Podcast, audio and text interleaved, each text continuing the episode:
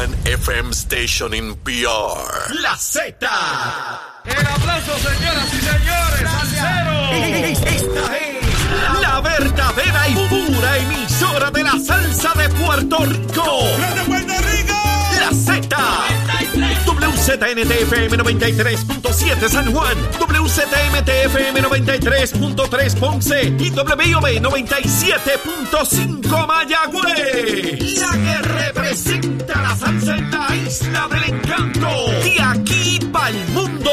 A través de la aplicación La Música Z93. Tu, tu emisora nacional de la salsa.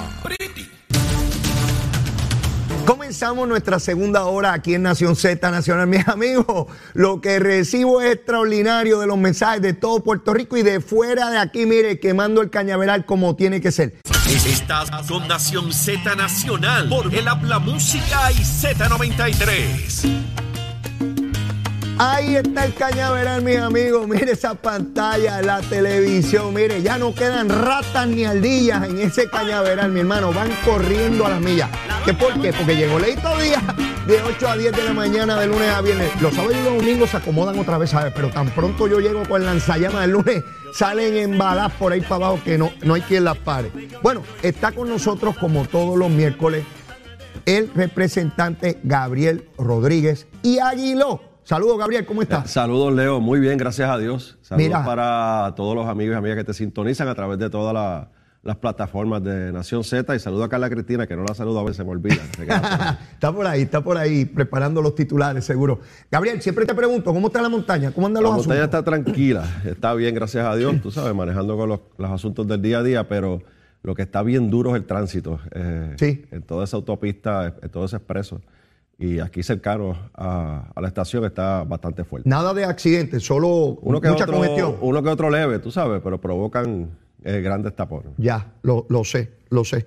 Mira, eh, eh, Gabriel, quiero co- comenzar contigo con esta cuestión de la reforma laboral que insiste la Junta de Supervisión Fiscal en, en llevarla a los tribunales y ha dado un ultimátum ayer de que, bueno, que, que se dé para atrás este asunto.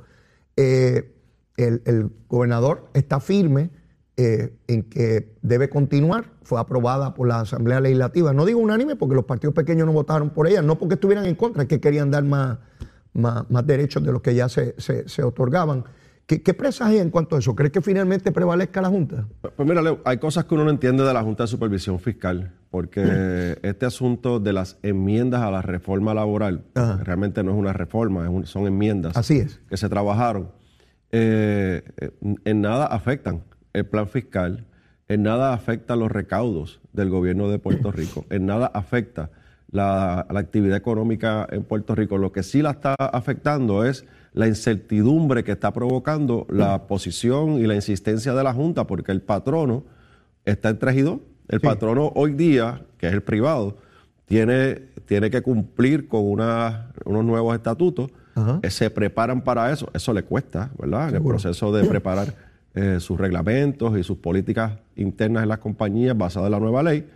Y, y por otro lado, pues están en la incertidumbre de qué va a pasar finalmente después que yo hago toda esta inversión, después que se hace todo el, el- el- el trámite, los protocolos, que al final del día no se pueda ejecutar porque se, se cer- no se certifique Sí. eh, la ley. Así que el- la Junta lo que está provocando es incertidumbre y eso es lo peor que se puede provocar en una, en una eh, economía, ¿verdad? Tan complicada como la nuestra. Dos cosas. En primer término, cómo la Junta intenta, insiste en ampliar, a mi juicio, su esfera de acción de lo que está facultado por ley, porque esto afecta a la empresa privada, no, es un asunto de gobierno ni, ni de los ingresos del Estado. Eh, y ellos insisten en que eso puede afectar el, plan fiscal, ¿no? Yo no sé si finalmente los tribunales le, le darán la razón, pero entonces, ¿hasta dónde puede llegar la Junta entendiendo que todo lo que está en, en- en términos de, de las leyes que se crean en Puerto Rico pueden afectar el plan fiscal? Eh, puede llegar al ridículo de que legislar para preservar la cotorra puertorriqueña también afecta el plan fiscal, digo, para llevarlo al ridículo, ¿no? Es que, es que están en esa línea, Leo. Fíjate que no tan solo la intervención de la Junta de Supervisión Fiscal en este asunto de lo- del asunto laboral, Ajá. en el sector privado, sino que también han tenido intervención y, y no han certificado, esta, con esta se salieron con la suya, Ajá. con legislación que iba eh, encaminada a proteger al paciente, a proteger Ah, también, a, sí. a- a los, a los pacientes, los asegurados, ¿verdad? De, de- de- de diferentes, de las aseguradoras privadas en Puerto Rico. Eh, así que eh, no, no, no del plan vital, ¿verdad? Porque el plan vital tiene su estructura y su regulación. Ajá. Era, es legislación que estaba encaminada a proteger a los pacientes y a darle oportunidades a los médicos. Eh, legislación que en nada tiene que ver con la actividad económica, ¿verdad?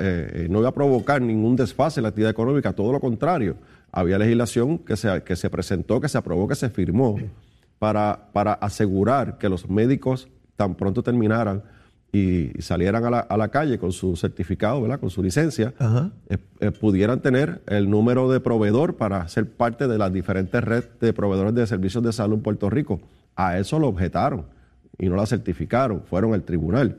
Eh, la otra legislación que protege el tratamiento que se le da a los pacientes, que tiene que, tiene que estar dictado por los médicos, no por las aseguradoras, también fueron al tribunal y ahora vemos este asunto con, la, con las leyes laborales. Así que eh, definitivamente eh, se extralimitan con agendas particulares y, y no tengo dudas que tiene que haber algún tipo de conflicto de interés dentro de sus decisiones. Evidentemente el gobierno tiene que dar la pelea en este tipo de casos. Lo trágico es que acaba pagando el pueblo de Puerto Rico por las dos vías, porque toda la asistencia legal que tenga la Junta como el gobierno al llevar un pleito de esta naturaleza, los abogados los paga el pueblo de Puerto Rico. Así lo dispone la ley promesa. Así que estamos ante una situación en extremo difícil donde la Junta cada vez le amarra más las manos al gobierno de Puerto Rico, no solamente al gobernador, porque la legislatura tiene que pasar cualquier pieza de legislación por la legislatura. Puede ser unánime la pieza de legislación en Cámara y Senado, firmarle al gobernador y la Junta decirle a todo el gobierno de Puerto Rico, sus ramas electas, que eso no va. Tan sencillo como eso. ¿Puede haber algo más colonial que eso, Gabriel? No, no, no, no. Y, eh, eh, y la legislación que no tiene que ver nada con, con recaudos del gobierno, con incentivos contributivos. O sea, no es, eh, eh, es importante, ¿verdad? Eh, eh, resaltar que Ajá. este tipo de legislación en nada tiene que ver con la acción del gobierno. Es el sector privado. O sea, y definitivamente, pues, esta es la, la acción más burla de lo que es la- el territorio y la colonia. Estamos totalmente a la, merced de seis, siete personas que toman la determinación por, el, eh, eh, a por y en contra del gobierno electo de Puerto Rico. Hablando de determinaciones, ayer el gobernador de Puerto Rico hizo unas expresiones en términos de que le retira la confianza eh, a la compañía Luma hasta tanto y en cuanto no se tomen medidas drásticas, dramáticas, en términos del funcionamiento de Luma y los apagones que viene sufriendo el pueblo de Puerto Rico y que estamos todos, ¿verdad?, indignados con esa, con esa situación. Se adelanta que probablemente hoy Luma, digo probablemente, porque no tengo la certeza, esté haciendo anuncios en esa, en esa dirección. ¿Tú, tú entiendes que cambios en, en el aparato ejecutivo y con ello en, en la política que están desarrollando eh, podrán cumplir con las métricas y que eventualmente, en un tiempo corto, ¿verdad? No, no largo, podamos ver una disminución dramática en este tipo de, de asuntos como los apagones, Gabriel? El, el gobernador está haciendo lo correcto. Y el viernes pasado yo hice unas expresiones y luego el gobernador envió un comunicado de prensa donde había que darle un ultimátum a la gerencia de, de Luma. Eh, lo que hicieron el jueves con la conferencia de prensa no es porque haya sido en inglés o no, era, no. es, es la actitud que tenían ante los medios de comunicación, que son los que comunican en Puerto Rico, ¿no? Claro. Y uno puede tener diferencias con algunos medios o con todos los medios, no sé, pero, pero están ahí y, y son el vehículo de comunicación. Y en algo que ha fallado Luma desde el día uno, y hablo de la gerencia, cuando hablo de Luma hablo de la gerencia, es la comunicación. Eh, Luma ha hecho eh, muy buenas eh, cosas, ¿no? En el proceso de atender emergencias que no se proyectan, no, no se comunican.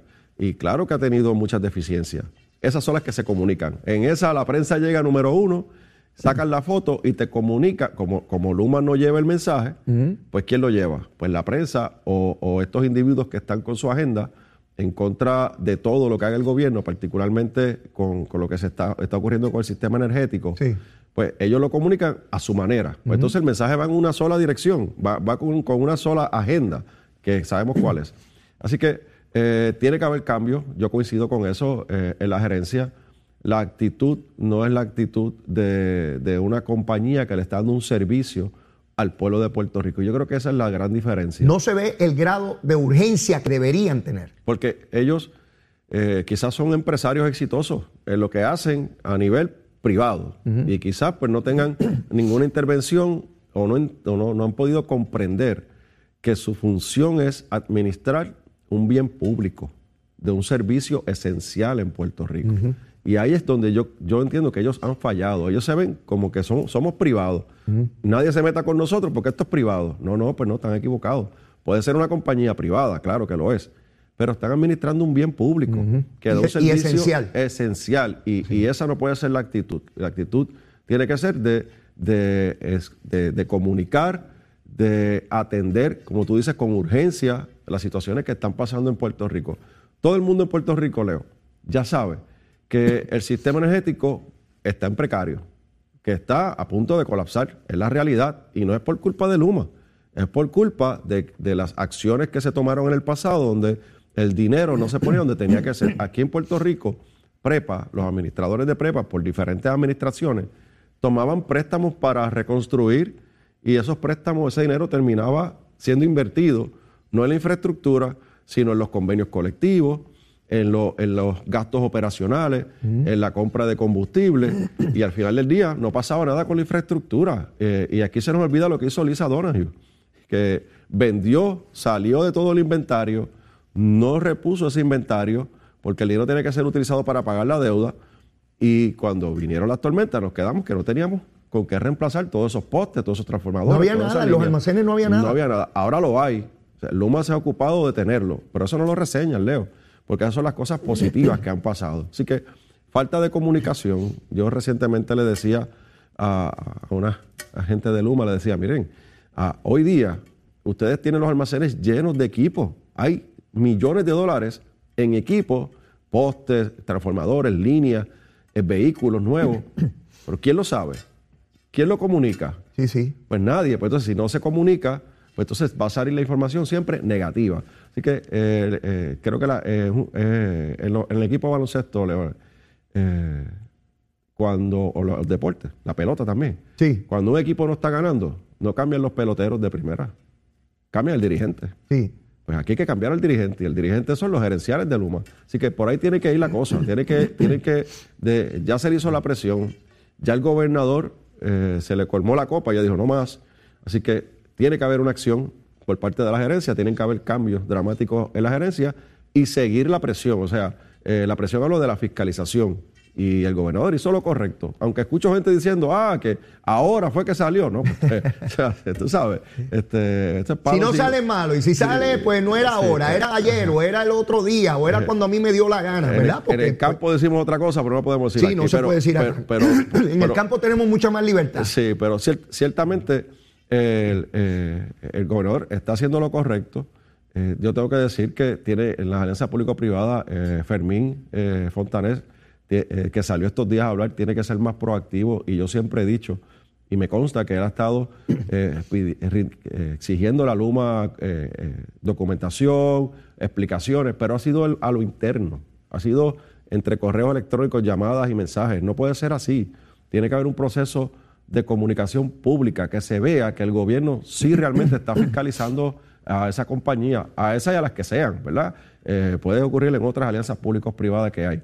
Y de cara al futuro tiene que ser así, tiene que ser una exigencia pública, que los puertorriqueños, que los que vivimos aquí en el 100 por 35, nos, nos sintamos que tenemos un gobierno que está fiscalizando. Yo sé que lo está haciendo porque yo soy parte del gobierno y, y yo cuestiono y yo pregunto y yo tengo la, la oportunidad de hablar con, con ellos. Y hablo de, de la parte del gobierno. Ajá. Pero el pueblo de Puerto Rico en general no lo sabe. Entonces, si dejamos que comuniquen otros que tienen una agenda, pues eh, vamos a tener esta Esa, situación. esa visión de ser una entidad privada y que no tiene que dar cuenta lleva a que, por ejemplo, una persona como yo, que estoy en los medios aquí semanalmente, yo no tengo la certeza de cuántos empleados tiene Luma. Hay un debate sobre eso, porque ellos insisten en que gran parte de sus comunicaciones son privadas, que son confidenciales. Pues como están administrando un bien público que es de, de- de- de- vital importancia para el pueblo de Puerto Rico, ese grado de confidencialidad no puede llegar al punto que nosotros no tengamos la certeza de si tienen la cantidad de empleados que necesitan en las áreas eh, críticas de- del sistema. Y algunos hablan, ellos hablan de que tienen 3.000, otros dicen que lo que tienen realmente eh, en las zonas críticas son 1.300 o 1.500. Cosas como esas, Gabriel.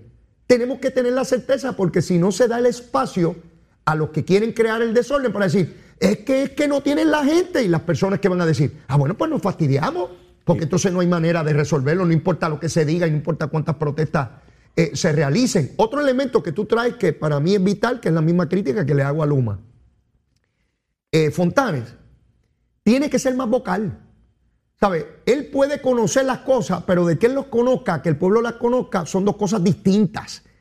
La propia negociado de energía, Gabriel, y yo tuve aquí a una comisionada que estuvo espectacular el viernes haciendo una presentación, eh, Lilian Mato, eh, tiene que ser más vocal. Yo sé que ellos se ven a sí mismos como, como, un como si fuera un tribunal, y que, pero el pueblo tiene que saber la función que ellos hacen, las determinaciones que toman. No se puede depender de que los ciudadanos tengan acceso o que busquen la información. Miles de puertorriqueños no manejan el asunto de Internet ni de buscar información. Dependen de lo que digan los canales de televisión, la radio. Y yo veo canales de televisión y radio que lo que tienen es un espectáculo y un circo y una gritería en vez de llevar información, Gabriel. Claro, mira, Leo. Y sobre ese tema de la empleomanía, ¿verdad? ¿Quién está dando los números de los empleados que tiene Luma? ¿Quién lo está dando? Jaramillo, Sí. el Luis Raúl Torres, entre otros. Pues entonces, ¿qué ellos van a decir? Sí, que están fastidiados. Entonces, van- entonces repiten un número. Eso es como cuando eh, la ley 7.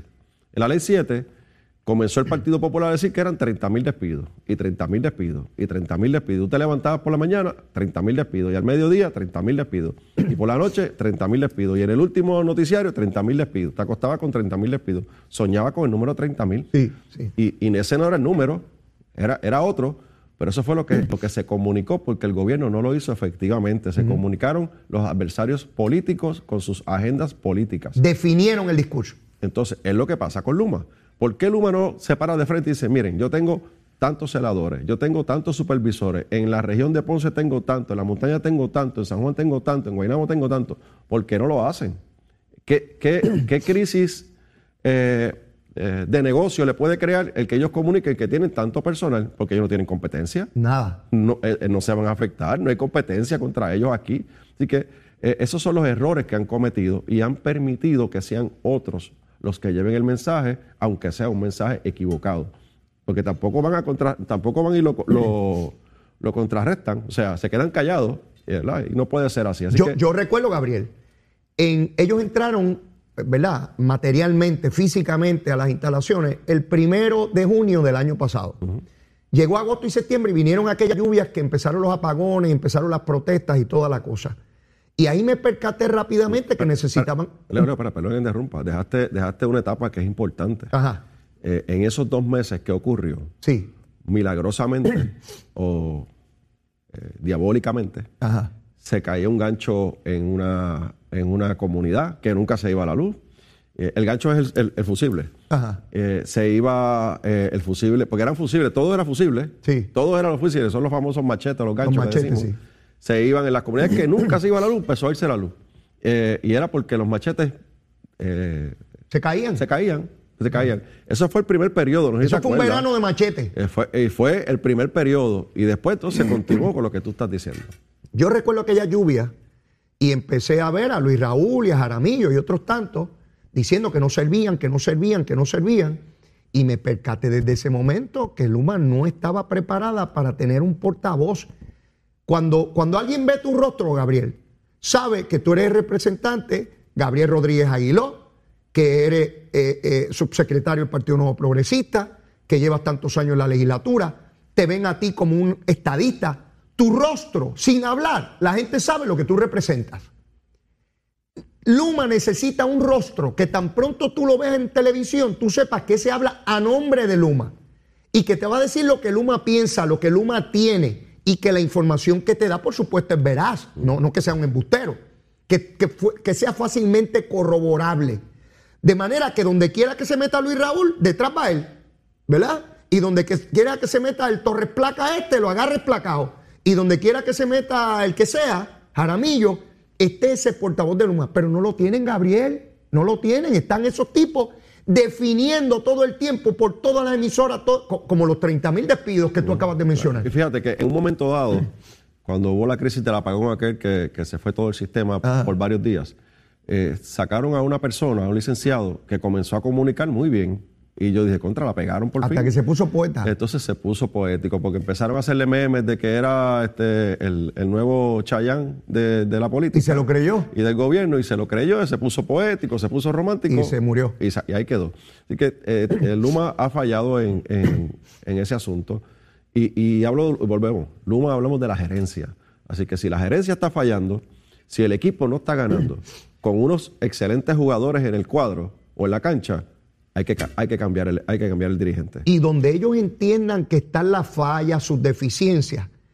Mira, este pueblo, este pueblo es un pueblo maravilloso.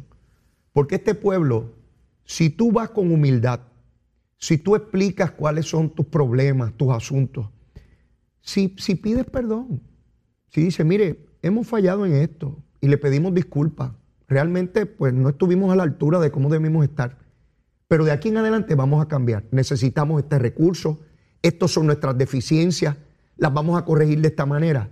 Este pueblo te da la oportunidad. Yo no tengo la menor. Se la da a los políticos, se la da a los artistas, se lo da a quien sea. Pero tienes que ir reconociendo que has fallado. Si te pones prepotente, bribón, altanero, entonces te van para encima. Te van para encima y con razón, con razón. Así que yo espero que esa nueva gerencia, la que sea, si es que en efecto es en esa dirección, pero no solamente la gerencia, las políticas y la manera en que vienen haciendo las cosas. Eh, Gabriel, que me digan a mí un año después de estar ahí que tienen un problema con el de yerbo, ¿cuándo lo descubrieron? ¿La semana pasada? Obviamente no. ¿Por qué no lo dijeron desde el día uno que tenían un problema con eso y que necesitaban suplementar los recursos que tenían en esa dirección? Pues sí, sencillo.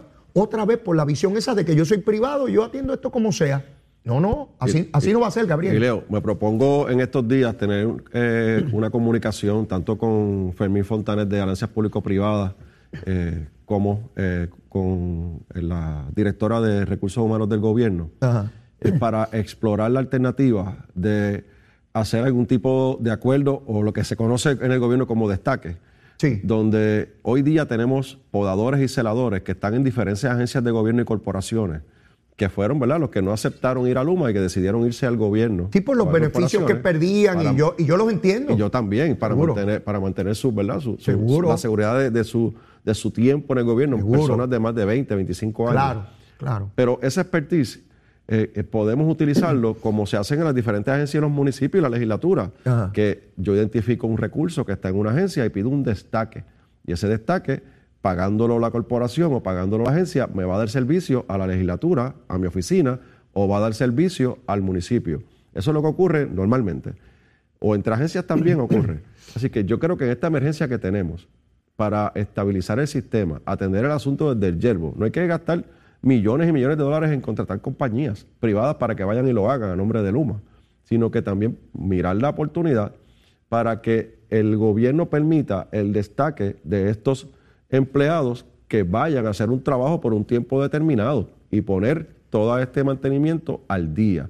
Son acciones que, que tenemos que explorarlas porque estamos en una emergencia. a mí, a mí, de entrada, me parece muy eh, excelente idea. Estoy tratando de identificar mientras tú vas hablando qué elementos podría, habría que, que- que superar. No, no, no que sea imposible, pero superar. Por ejemplo, los empleados de Luma están unionados. Yo no sé qué tipo de arreglo hay allá adentro y si traer empleados por destaque afecte esa contratación eh, eh, eh, que, que constituye el convenio, ¿no? Entre, entre los empleados y Luma. Pero si hubiese algún asunto, es un asunto legal que probablemente se pueda, ¿verdad?, atender también. Hoy día ocurre, Leo. Hoy día ocurre porque hoy Luma está contratando compañías Ajá. por millones de dólares, que hay cuestionamiento en esa dirección, Ajá. pero está con- contratando compañías por millones de dólares para atender el asunto del deshiervo, ¿verdad? Y, y con- ¿por qué no podemos traer empleados que conocen, que fueron preparados, certificados para eso, que están en el gobierno porque no están fuera del Sí, sí, gobierno. de, de entrada, de entrada me parece tremenda idea por, la emergencia, Por seguro. una emergencia, por un tiempo determinado. Seguro. Yo no sé el tiempo, ¿verdad? Los expertos son los que saben, quizás un año, seis meses. No, no, y sé. los escollos jurídicos que puedan haber lo que hay que atenderlo y, y enmendar y, Y me- procurar. Me, propongo comenzar esa gestión en el Muy día bien, de hoy para, para ver, obviamente, si tiene el, el fruto, ¿verdad? Que esperamos, que es Sí. que podamos atender esta, esta situación que ya fue reconocida por Luma. Y yo sé que, que muchos, ¿verdad? No me atrevo a decir que todos, porque algunos de esos empleados tienen eh, objeciones de principio. Yo respeto eso, de que entiende que eso no se debió privatizar, y eso lo entiendo. Pero estoy convencido también que, que muchos estarían disponibles para dar ese servicio Los que yo a Puerto Rico, porque no es a Luma, es a Puerto A, Rico. a mí no se me ocurre esto en el vacío, es porque yo he escuchado y, y he tenido comunicación de muchos de estos empleados. ah, ok, te lo han comunicado que, ellos. que- que me han dicho, mira, yo estamos disponibles, estamos, estamos Excelente, dispuestos a hacerlo. Así que, excelente. pues si están dispuestos a hacerlo, es abrirle la puerta. Y, y, oye, quizás de- del 100% que puedan ser 500 personas. Gabriel, ¿y cuándo tú 200. te Bueno, ya lo estás planteando, ya lo estás Sí, planteando sí, no. públicamente aquí, Oh. ya se enteró medio mundo. Bueno, lo- lo- ¿Cuándo vas a instrumentarlo ahí rápido? Eh, Eso, tan pronto en el día de hoy voy a estar haciendo las gestiones. Hoy, hoy eh, voy a estar comunicándome con Fermín, voy a estar comunicándome con la directora de Recursos Humanos, porque son los que ¿verdad? tienen Sí. la, la facultad para analizar este asunto y si hace falta legislación, pues presentar la legislación. Y, y- y yo estoy seguro que si hace falta legislación va a estar disponible porque he escuchado a legisladores de todos los partidos en esa dirección, de que ese personal está ahí, que está siendo subutilizado, ¿verdad? Por las razones que conocemos. Eh, y, y- y eso yo lo respeto mucho. Hay gente que lo critica, pero yo no. Un empleado que lleva tantos años, que ya tiene unos beneficios, que ya tiene cierta edad, tiene que velar por él y su familia. Y no puede poner eso en juego. Yo lo entiendo perfectamente. Hay gente que dice, ah, pero se fueron para allá y no quisieron. Bueno, eh, es muy fácil, ¿verdad? Desde, desde, desde la grada decirle a otro lo que tiene que hacer con su vida y con sus recursos. Y yo con eso no juego. Con las habichuelas de nadie, nadie debe, debe, debe jugar. Así que me parece una excelente idea, Gabriel. Y, y lo que espero es, y lo que espera el pueblo de Puerto Rico, mira, la gente lo que quiere, Gabriel, es tener luz. Eso es todo. Fíjate que el discurso de que Luma había subido la luz fue disminuyendo en la medida en que explicamos, explicamos y explicamos que el aumento no era por Luma, que el aumento era el ajuste por el combustible caro que se estaba pagando. Y poco a poco eso fue entrando, pero al principio era solamente el discurso de que era Luma el que estaba aumentando la luz. Todavía yo escucho adversarios políticos, los, que, los, los agitadores profesionales que están agitando para la, la manifestación de mañana, hoy, temprano en la mañana, diciendo los siete aumentos de Luma. Exacto. Entonces, ah, lo que pasa es que cuando yo los tengo de frente, le digo, ¿tú tienes un carro eléctrico o tú cargas gasolina en tu carro? ¿Verdad? Porque si cargas gasolina te das cuenta de que estaba a 1.30 la gasolina regular. Hoy está a 97, 94 centavos, que todavía está cara, ¿verdad? Pero si, si sube la gasolina, que no tenemos control nosotros sobre eso, pues obviamente sube el petróleo, sube el diésel, y es lo que genera la energía, la mayor can- cantidad de energía en Puerto Rico. Pues obviamente tiene que haber un ajuste por combustible porque se, se subió dramáticamente el costo de- del combustible. Eh, Gabriel, tenemos que ir a una pausa y ya yo tengo hambre. Yo le he metido tan duro al cañaveral hoy que ya yo, ya yo estoy desmayado. Así que tú sabes que cuando vengamos de la pausa, tu propuesta de almuerzo, hermano, llévatela, chero. Que venimos bajando, mire, chévere, aceleradamente. Na- Nación Z Nacional. Por la Z. Ahí está, mire. Mire, mire el fuego y la, humera- la humareda. Mire, mire, mire cómo está eso ahí. El humo que produce ese montón de fuego en el cañaveral. Así está la cosa. Y Gabriel Rodríguez Aguiló, que no se quiere para nada y llega metiéndole más fuego a eso. Ya usted sabe. Bueno, Gabriel, la recomendación. Está todo el mundo pegado ahí diciéndome que, que va a recomendar Gabriel Rodríguez Aguiló hoy de almuerzo. Me encontré con mucha gente en el fin de semana en la convención, dándome diferentes recomendaciones y que le diera con calma con los menús contigo para no sacarte de la línea. Muy bien. Eh, un- un- hoy nos vamos con un mofonguito, ¿Mofongo? sí, con una carnecita ahumada por el lado. Échale. Y un aguacatito, porque hay aguacate ahora por todos lados. Oh. Y ya con eso, mira, cuadramos el escenario porque el día es fuerte, es largo. Así Un que, mofonguito Un mofongo, y carne ahumada. carne ahumada por el lado y lo pisamos con un aguacatito. Y eso tiene que tener un líquido, porque eso es comida que. sí, sí, un juguito. Un juguito, un juguito. Un juguito, un juguito. Miércoles, Leo. El juguito, no, no por eso. Un juguito de, de su preferencia, Sí, natural. Sí, uno de China, de una chinita. Pues, ah, bueno. Exprimida ahí, exprimidita. Eh, eh, ahora está el, el trifongo ese que le ponen también amarillo. Sí, lo es, lo es. A mí me encanta porque a mí, eh, El O, amarillo o me llaman bifongo, bifongo, que es de plátano y maduro. o sea, Eh, que- exacto, bio. eh, sa- Bueno, pues, el trifongo, ¿verdad? El trifongo es el que tiene también yuca, creo que Sí, es. sí, correcto. Algo así. Pero nada, que tenga amarillo. Todo, toda comida que tenga amarillo, yo voy para allá. Vamos a complacerte. Un bifongo, entonces, Ajá. Tiene que tener, obviamente, su, su, su- su salsita por encima, ¿verdad? Oh, que eso, esa salsita se le pone un poquito de tocino, un poquito de carne, de carne eh, de corn beef Oye. y aceitito. Ese- esa es la salsita que va por ¡Ya, encima del mofongo. Y entonces la carnecita ahumada por el lado con el aguacate. Mira, mira, veo la, mira, de aquí veo la gente desesperada ya. Mira, algunos relambiéndose. Mire, deje eso, deje eso, que eso es para las 12 del mediodía, no es ahora. Cójalo suave, cójalo suave. Los veo desesperados ahí en los escritorios, Eso es en la lo bueno oficina, tener, en el carro. mira, eso es lo bueno tener a alguien del campo aquí en el programa. Ave María, muchachos. Seguro que. A mí me encanta el campo, ¿saben? Me encanta, lo disfruto enormemente. Gabriel, en la mañana de hoy aparece el representante Orlando Aponte, que preside la Comisión de los Jurídicos en la Cámara del Partido Popular. Este es el mismo representante que quería bajar la edad de las pensiones de los hijos. Esto es una barbaridad. Eh, este, este genio, este fenómeno, dice que va a llevar a los tribunales o que va a denunciar al PNP porque hay unas elecciones de reorganización del PNP que se van a estar llevando eh, en distintos puntos de Puerto Rico y que se están usando las escuelas ilegalmente para eso. Entonces yo traté de averiguar, tú sabes, yo soy presentadísimo, traté de averiguar de qué se trata. Activaste tu unidad averiguativa. A la averiguativa, tú sabes que todo el mundo tiene unidad de investigación. Yo activé la averiguativa y me puse, el que investiga averigua y el que averigua es un averiguado y yo soy un averiguado por excelencia. Pues me puse a averiguar. ¿Tú sabes qué? Me enviaron un documento del comisionado electoral del Partido Popular, Ramón Torres Cruz, pidiéndole al presidente de la Comisión Estatal de Elecciones autorización para utilizar escuelas públicas para la reorganización del Partido Popular. ¿Será loco Orlando Aponte? Bueno, es que. eh, eh, Explícame eso, porque yo no puedo. eh, O este muchacho dame, es, dame- es- dame cogerlo con calma la, la contestación. es flojito, él es flojito, Eh, tiene poco que, aceite en la lámpara, el eh, eh, muchacho. lo que pasa es que eh, es de este tipo de personas, de legislador o político, Ajá. que quieren hacer ruido con cualquier cosa, aunque sea haciendo el ridículo. ¿ves? Eh, que es lo que se ha caracterizado, ¿verdad? Con, con a- hacer ruido, aunque haga ridículo.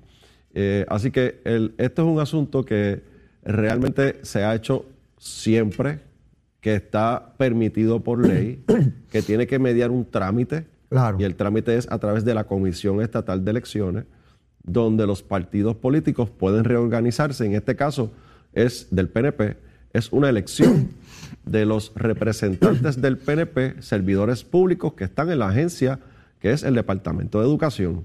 ¿Y dónde se va a hacer la reorganización? Como, hace la, como lo hacen las uniones. Las uniones utilizan las escuelas, centros de votaciones para elegir el liderato de la unión o elegir la unión. Uniones obreras y la ley La- lo permite. Y la ley lo permite y se hacen las escuelas, son instituciones privadas. La Unión es una institución privada.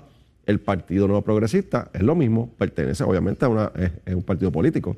Y se pide una autorización facultada en ley que no interrumpa con el, día, ¿verdad? Con, las horas contacto académicas de los estudiantes. Por eso se hace a las 3 de la tarde, Orlando. Es a las 3 de la tarde, no es a las 8 de la mañana. Y, y quizás como no tienen los niños en las escuelas públicas, solamente van a las escuelas públicas para sacarse una fotito cuando asignan un aire acondicionado o cuando le dan una paila de pintura para pintar un salón, eh, no conocen cómo funcionan las escuelas públicas, mi querido compañero Orlando, para que no hagas el ridículo. Las escuelas están desde las siete y media, comienzan lo- los maestros y los estudiantes hasta las dos y media. Así que no se va a interrumpir el proceso de educación de nuestros niños, de enseñanza. Y se le da la oportunidad que lo establece la Constitución y la ley para que aquellos que se quieren afiliar al PNP dentro del Departamento de Educación puedan hacerlo eligiendo a quienes los van a representar como servidores públicos progresistas. Eso es lo que ocurre, Leo. Pero fíjate, estas voces, yo nunca escuché hablando, ni a todos estos que se están quejando, que también escuché a la alcaldesa de Loíza esta mañana, A la alcalde se lo hizo diciendo que. porque uno de los centros para hacer en Loíza son 13 centros a través de todo Puerto Pero Rico. si ella sabe que eso lo permite la ley, ella lo tiene que haber hecho 20 veces. No, pero ella, ella salió gritando que eso es una, una barbaridad, que tienen insignias políticas en la escuela. Ay, se me puso politiquera la Sí, alcaldesa Loíza. claro, tanto claro, que yo la quiero, besitos en el Sí, cutis. entonces, eh, ninguno de ellos, ni a la alcaldesa de Loíza, ni al representante Orlando Aponte, nunca los escuché levantar su voz cuando el presidente o el candidato del Partido Independentista, Juan Dalmau, iba a las escuelas a hablar de la independencia. y llevar bandera y todo. Y no, iban allí a- en, a- horas, en horas de clase con los horas de estudiantes. clase con los estudiantes, hablarle de la patria nueva. Exacto. De la patria nueva, que sabemos cuál es, ¿verdad? La que, la que permite que, que hostiguen a las mujeres del PIB, la que permite que abusen de las mujeres en el PIB, que las maltraten a nivel laboral y no hacen nada, y los protegen y los esconden, como hicieron con su candidato del área oeste, que maltrató y persiguió y hostigó a, a varias mujeres independentistas. Esa es la patria nueva. Pero en, en el tema que estamos, yo nunca los escuché criticar, yo nunca los escuché enviar o hacer algún tipo de reclamo. De denuncia. Claro, porque es el Partido No Progresista y hay que ir en contra del partido. ¿Tú sabes por qué, Leo? Porque el Partido No Progresista se está reorganizando. Ya nosotros tenemos 62 pueblos reorganizados, listos. Y la parte eh, que son los organismos auxiliares, como son los servidores públicos, se están organizando también. Y el Partido Popular no puede, no puede hacer ni un quinceañero. Bueno, Dalmao, el presidente del Partido Popular, dijo que para noviembre no, no va a tener reorganizados los municipios grandes, imagínate tú, y es presidente del Senado y no puede reorganizar los pueblos del Partido Popular. Correcto. Entonces, pues como no pueden hacer su trabajo porque la gente no lo sigue, porque se quedaron sin, sin el, el- el respaldo de la base de su partido y están descabezados, pues ¿qué le queda? Tirarle piedra al otro, al que está haciendo el trabajo. Así que que se enfoque Orlando Aponte en, en el trabajo legislativo, que es bastante mediocre que, que lo están haciendo. Fíjate, Leo, que ayer tuvimos sesión, tuvimos un proyecto de ley en el calendario, nueve resoluciones, y el proyecto no se pudo aprobar porque era un disparate. No, no me digas tú eso. Un solo proyecto y no lo pudieron aprobar y lo bajan y lo bajan a votación. Y lo, lo bajan a votación cuando empezamos a hacer las preguntas sobre el proyecto y hacer los señalamientos sobre el proyecto, que te lo puedo decir brevemente No, más esto- adelante, esto no- si me lo esto no permite. puede ser. Y nueve resoluciones, ¿verdad? Que fue las que, las que se, se aprobaron. Eh, obviamente trajeron un proyecto por descarga que es importantísimo, que una resolución conjunta realmente, que enmienda el presupuesto que le asigna Ah, lo vi. los 70 millones para atender el fondo de retiro. Y, Eh, que, y creo que es bipartita, ¿no? Sí, sí, lo presentaron ambos, por- el presidente y el portavoz, representando a las delegaciones. Eh, por- pero es una petición de- del Ejecutivo y de la Junta de Supervisión Fiscal. Eso está en el plan fiscal, o sea, eso ya está aprobado. Había que hacer este trámite legislativo. Ah, ok, entiendo. Pero, pero más allá de eso, eh, eh, Leo, O sea, que una legislatura que se reúne una Ahí sola voy, vez por voy. semana, que traen en el... Miren, amigos, para que ustedes estén claros, cuando se baja un proyecto a votación es porque la comisión que lo atiende dice que está listo. Y se votó en comisión para favorecer su aprobación. Correcto. Cuando el portavoz del cuerpo de, de mayoría lo baja a votación es porque entiende que está todo listo para votación y que tiene los votos, porque ningún portavoz, a menos que esté loco, baja un proyecto sabiendo que va a ser derrotado. Pueden derrotarlo, pero es porque ocurran eventos ulteriores. Quiere decir que esta legislatura en la Cámara, comenzando la sesión en su segunda semana, bajan un solo proyecto de ley y no lo pueden aprobar por deficiencias. correcto. Y para que tengan una idea de qué es este proyecto, para que la gente sepa de qué estamos hablando rápido, brevemente.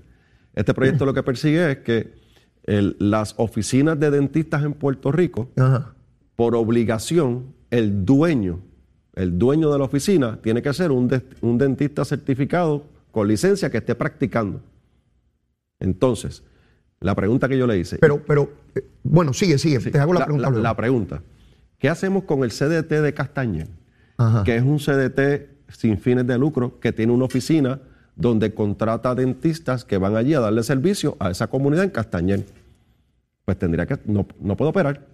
Tiene que cerrar porque el dueño no es un dentista. es no la te tuvieron contestación a eso. Mm, No, no, pues no, pues claro, se- es una... O sea, no- no- no pensaron en eso. No pensaron en eso. El CDT de Vieques, Leo. El CDT de Vieques, que se- ya, ya se demolió lo que había allí y va a comenzar la construcción próximamente. Ajá. Eso es de salud, lo va, a, ope- lo va a operar un ente privado. Ajá.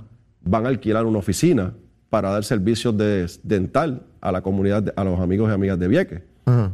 Pues no podría abrirlo, porque como no pertenece a un dentista, pues no puede, no puede, no puede operar.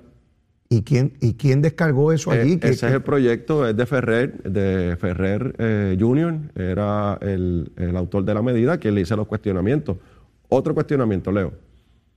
Mi papá, que en paz descanse, no lo era, pero sí era un dentista de, ¿verdad? de renombre y tenía su oficina, buena práctica, y era socio de otro dentista.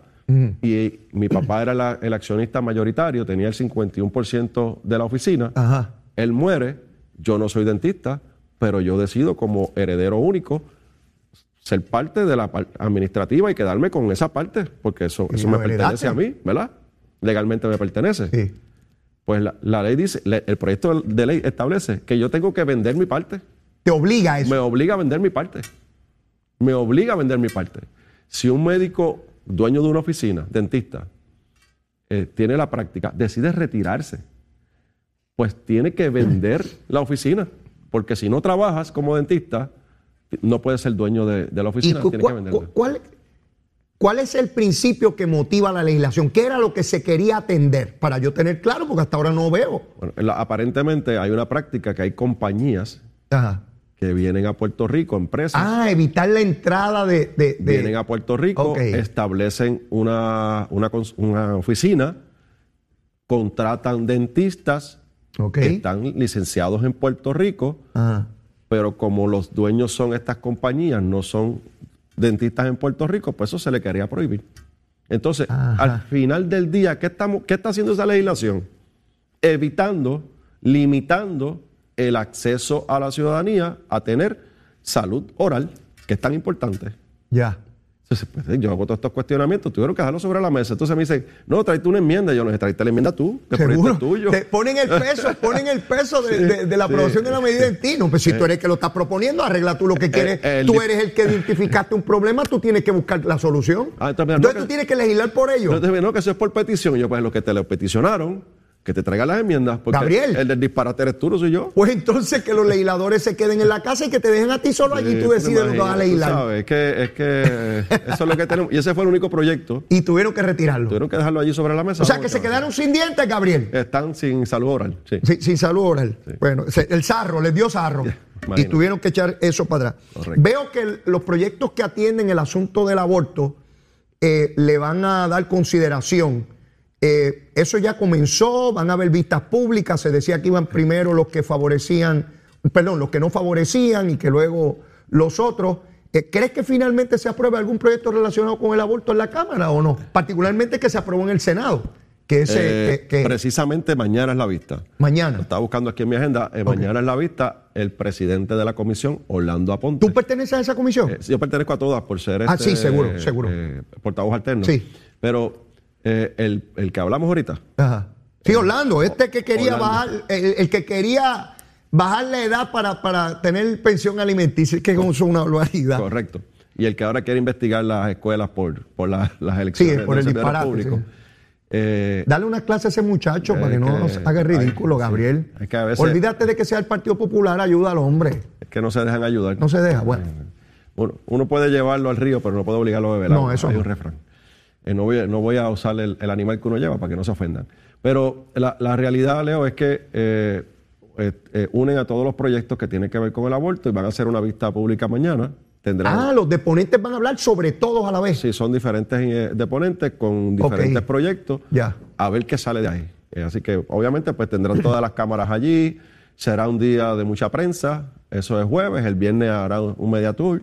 O el domingo harán una conferencia de prensa y así, para sacarle millaje político a los asuntos eh, de alto interés, pero al final del día no producen nada en la legislatura. O sea, que eso, por lo menos dos días saliendo en la televisión por la tarde Sí, y con los sí, deponentes, y eso es bueno. Y que sea una conferencia de prensa por ahí domingo o algo. Exacto. Para decir que están haciendo algo y después la semana que viene anunciarán que, que van a hacer algún otro disparate. Y ya completaron dos o tres días de prensa. A, a tono con eso, Gabriel, ¿dónde está la Cámara en cuanto a la investigación del mangle en Salinas, el crimen ambiental y todo aquel revolú? ¿Ha pasado algo allí en la Cámara después de todo aquellas vistas oculares y todo aquel despliegue de fuerza y toda aquella denuncia de que el gobierno no hacía? ¿Ha pasado algo más en la Cámara? Se quitaron, Leo, se quitaron porque cuando comenzó a salir información que habían políticos activos del Partido Popular que tenían conocimiento, que estuvieron allí y que tenían un vínculo con gente que estaba allí, engancharon los guantes. Nalmito que hacía el guayaguaya allí, El- que iba el- el a darse el palo allí. Guayana del Mito es, es allí cerca, pero, pero amarra- eh, tenía que ver con los mangles. Ajá. Y la alcaldesa, que tenía conocimiento, que desde su oficina se dieron endosos para que se conectaran eh, eh, clientes a la Autoridad de Energía Eléctrica en ese momento. Ahora Ahí, mismo- ahí se detuvo todo. Ah, cuando empezó a salir esa y no se ha rendido ni un informe parcial sobre eso, Se- nada. Se rindió un informe y hicieron unos referidos de agua. De agua. Y ya. Y ya, ya, ya, ya cumplieron con su, su, su- su semanita o su mes de prensa. Oye, como me- pasó me- con las escoltas y como pasó con todo esto. Me, me acordé de Nalmito. Todo el mundo me dice que es una gran persona. Sí, Olvídate del partido. Como persona, todo el mundo, todo el mundo me dice que es un gran tipo. Nalmito, besito en el cuti, papá. Espero conocerte personalmente en algún momento condenado. lo No para darnos el palo, solo- ni para ir para el Guayaguaya ni el Mangle. Para conocerte porque me dice que eres un tipazo. Es un tipazo, un tipazo. Este, eh, tremendo tipo, todo el mundo me lo dice. Eh, mira, yo he notado algo en los últimos, en las últimas semanas. Digo, no lo Eh, quieren en Guayama, ¿verdad? Porque perdió la elección, pero. Bueno, bueno, no lo querían como alcalde, pero creo Sí. que como persona sí. Este- paciente. es un chistecito ahí, se lo dejo ahí. Eh, bueno, después me lo dice. Besitos en el cuti, besitos en el cuti. dice. Mira, he notado algo y quiero compartirlo contigo a ver si tienes la misma impresión. Llevo ya como dos meses que veo a Tatito con un discurso distinto. Tatito como que le ha bajado aquel discurso estridente de guapetón, de gritería. Ha ido bajando, bajando. Lo escucho hablando del gobernador de un tono distinto. Lo escucho hablando de su presidente de partido de un tono distinto después que lo insultó. Algo está pasando con él políticamente que lo lleva a bajar el tono, Gabriel. Pues mira, eh, no sé. Eh, Digo, no sé si cambie mañana. Te estoy diciendo lo, lo que he visto en, las- en los No, últimos. no, definitivamente ha estado bastante tranquilo. Yo creo que el, el evento, el cual él pensaba que iba a ser el evento de la historia de Puerto Rico, que es la conmemoración que ellos tuvieron de, de Lela, Ajá. donde se vistieron todos de blanco y de cremita y fueron allí e izaron la bandera. Es un Muñoz moderno. Eh, sí, eh, sí, imitando ¿verdad? a Luis Muñoz Marín, Ajá. que pensaba que eso iba, eso iba a ser un evento, eh, un acabose. Estuvieron meses preparando. eh, de hecho, Tatito estuvo practicando cómo subir la bandera. No me digas tú eso. Sí, no, yo te digo la cosa y tú crees que es vacilo, ¿no? Es que, es que, que yo no. ¿Sabes cómo tú vas a decir que el tipo estaba allí practicando cómo subir la bandera Practi- esa, Gabriel? Practicaba. Eh, De hecho, lo él lo puso en sus redes, que él estaba practicando este, para subir la bandera, para no, no Sí, sí, fallar. no fallar, sabes, no fallar. puede, no puede fallar ahí, imagínate. Seguro, claro. Entonces, la postura y Ajá. imitando a Muñoz y toda esa cosa. Sí. Este, eh, él pensa- ellos pensaban y él pensaba que eh, eso lo iba a catapultar como el líder máximo del Partido Popular, que eso iba a ser un evento, un acabose. Y realmente fue un fracaso. Fue un fracaso donde apenas asistieron empleados del Capitolio, porque tenían que ir por obligación, algunos de ellos, donde no hubo un apoyo masivo de los alcaldes y alcaldesas en ese evento. Sí, eso vi. Y sencillamente, pues eso pasó como, pues, como un, un evento más, una, una actividad más. Eh, de hecho, se gastaron eh, cerca de 300 mil o más eh, dólares en ese evento. Pero eso no es noticia, eso no, eso no hay problema. Eh, y, y creo que después de eso es como que bajó intensidad. No sé, ¿verdad? Asumo yo que es porque no tuvo el, el resultado que él esperaba. Veo que el alcalde de San Juan Miguel Romero ha llegado a un acuerdo con el gobierno central en torno al terreno que estuvo en disputa en, en el área de condado. Necesita ser avalado ese acuerdo con el tribunal, con lo cual se pondría punto final a la controversia, donde la autoridad de carretera, después de su investigación, no logró identificar que el terreno fuera de nadie, eh, pero eh, los vecinos sí eh, lograron identificar documentos que validaron que era de- del municipio de San Juan. Todo esto se da, Gabriel, porque la ley establece que si la autoridad de carreteras no identifica titularidad en el registro, puede venderle al, al- al titular contiguo si no hay nadie más y no tiene que darle noticia al municipio. Te sugiero muy respetuosamente que miren la posibilidad de enmendar la ley de manera que todo terreno que no aparezca inscrito, no importa en qué lugar de Puerto Rico sea, se le notifique al municipio donde está enclavada esa propiedad, de manera que ellos hagan una averiguación adicional a la que hace la autoridad de carretera para tratar de evitar un error como evidentemente se cometió aquí. No había intención de, de- de que así ocurriera, pero eh, un, horror- un error humano puede ocurrir en cualquier momento. Y si tenemos la visibilidad del ente municipal de que también verifique, pues por lo menos disminuimos dramáticamente las probabilidades de que esto ocurra, Gabriel. Más allá de la gritería que se formó en un momento dado en el proceso de vistas públicas, eh, hablamos los legisladores de promover legislación en esa dirección. Perfecto. Así que eh, el ambiente está, yo espero que, ¿verdad? que no, no, no, no hagan como las investigaciones, que se le olvide y las dejan por allá, que, que podamos movernos y, y atender estas lagunas que existen y Claro. a- y, actualizar el siste- a- actualizar la legislación, ¿verdad? Seguro. Porque estamos en otros tiempos. Seguro. Importante sobre esto, dos cosas, Leo. Número uno, que aquí no pueden señalar a nadie que, que actuó negligentemente o intencionalmente, Exacto. eh, ¿verdad? Con, con- con algún tipo de agenda. Eh, eh, no, no, no puede haber ese señalamiento. Sí.